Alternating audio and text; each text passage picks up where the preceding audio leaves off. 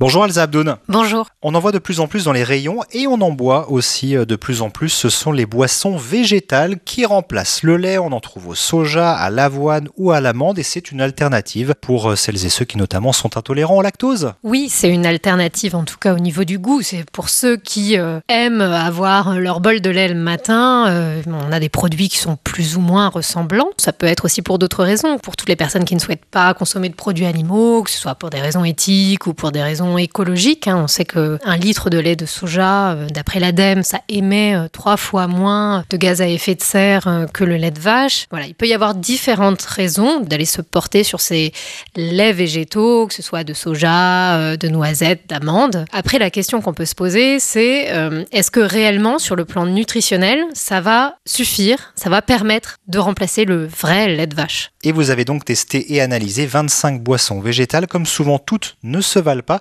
et certaines s'avèrent être euh, très sucrées. Oui, euh, c'est même un, problème important pour ces laits par rapport au lait de vache qui contient des sucres qui vraiment, eux, ne posent aucun problème pour la santé. Euh, les laits végétaux peuvent contenir des sucres, eux, plutôt à éviter. Et d'ailleurs, j'attire l'attention de vos éditeurs sur ce point. Là, pour le coup, il faut éviter de se fier au Nutri-Score sur ces boissons-là.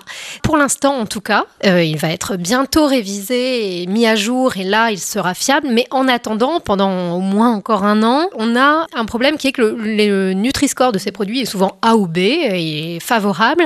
Or, ces boissons ne le méritent pas toujours. On va dire qu'il y a eu un problème un peu dans le mode de calcul. Et certaines finiront euh, par avoir un Nutri-Score E quand euh, la mise à jour aura eu lieu, parce que certaines sont très sucrées, mais c'est très variable on a quand même, et en particulier plus souvent avec les boissons à base de soja, des taux de sucre qui sont très corrects, mais ça peut monter très haut. Par exemple, dans certaines boissons, on a jusqu'à 2 carrés de sucre par verre. Alors, euh, c'est à comparer avec le jus d'orange qui en contient 3, le coca qui en contient 4. Vous voyez, c'est moins, mais c'est quand même pas si loin. Elsa, vous parliez du soja. Alors en ce qui concerne le soja, ça peut être bien, mais il ne faut pas trop en consommer, c'est ça? Oui, le soja a beaucoup d'avantages. C'est très riche en protéines, en fibres. Les boissons à base de soja sont sur le plan nutritionnel souvent, pas toujours, euh, bien équilibrées. Le problème, euh, c'est que le soja contient des phytoœstrogènes, donc on appelle des isoflavones.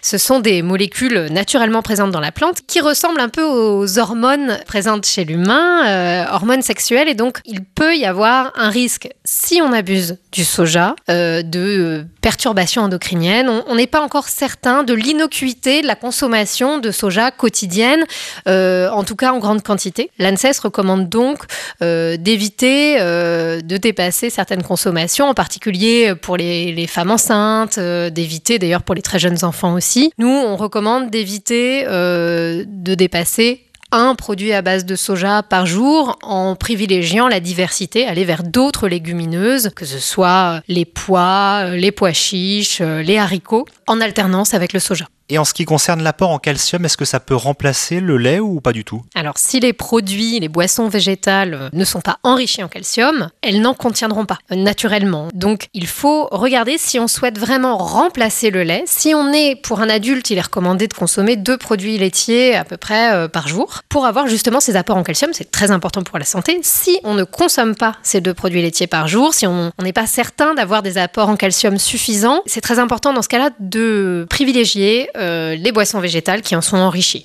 Et si l'on tient compte de tout ça, vos meilleurs choix se portent euh, sur quel type de boisson? Alors, il n'y a pas un type de boisson qui ressort en particulier. Ça va beaucoup dépendre du profil du consommateur. Euh, on a des boissons qui sont mieux notées parce que euh, dénuées d'additifs ou alors avec très peu d'additifs, qui auront les enrichissements en calcium nécessaires, pas trop de sucre.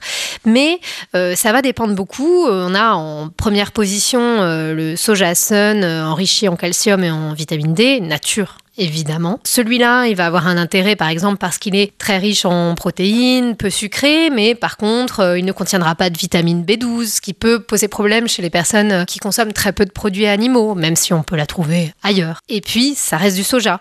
En deuxième position, on va avoir un lait d'amande de la marque euh, Pâturage. Donc là, on n'a pas la question qui se pose du soja qu'il faut essayer de limiter, sans pour autant l'éviter totalement.